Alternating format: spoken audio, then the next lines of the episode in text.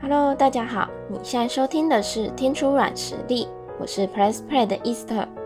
在这个节目中，我们会每周更新音频，主题囊括职场、时事分析、人际沟通、产业洞察等多样知识内容，让你随时都能在这听到新知，学到各行精髓。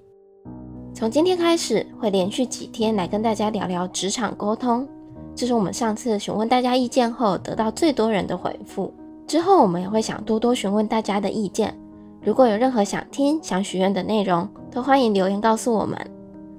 对于很多人来说，无论是刚进公司的菜鸟，或是已经待一段时间的老鸟，都还是会觉得职场沟通真是一门大学问。根据调查，沟通或是人际关系对于上班族造成的压力跟焦虑，甚至超过工时、工资等其他条件。虽然以我自己的经验，每一间公司其实都有不同的文化，同事间沟通的形式、气氛其实都大不相同。但如果我们回到沟通本身，是为了能有效传递资讯这个目的，还是可以整理出几个大家常常会犯的沟通地雷。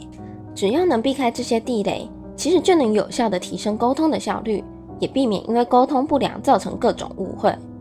第一个常见的错误就是对着正确的人去讲了错误的内容。有些人会觉得见人说人话，见鬼说鬼话，有点太八面玲珑。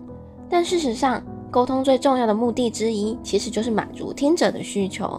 因此，想要有效的沟通，辨别出不同的对象，并选择正确的主题、内容、形式，就非常重要。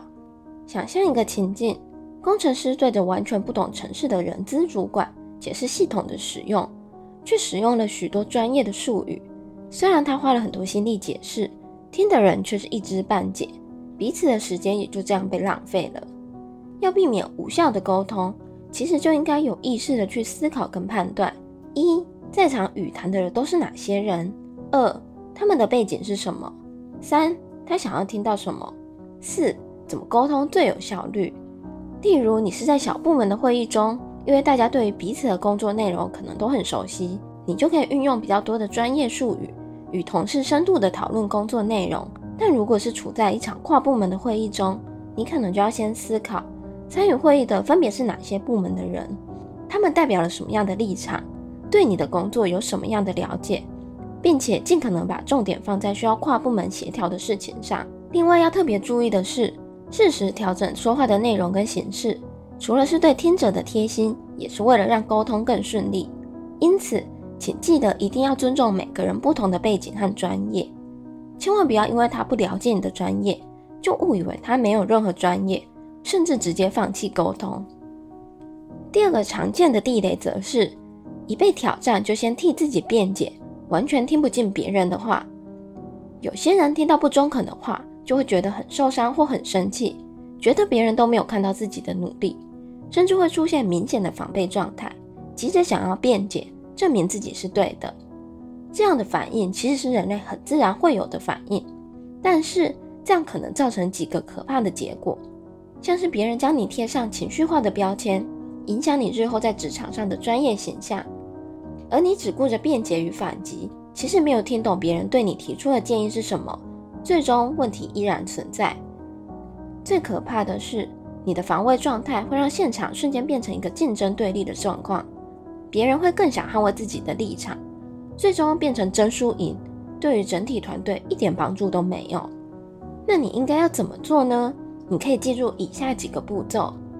一，无论被挑战的内容到底合不合理，都先保持冷静，记住重点是沟通，而不是跟别人吵架。第二，厘清对方到底说了什么，判断是不是真的有道理，还是真的是恶意的批评。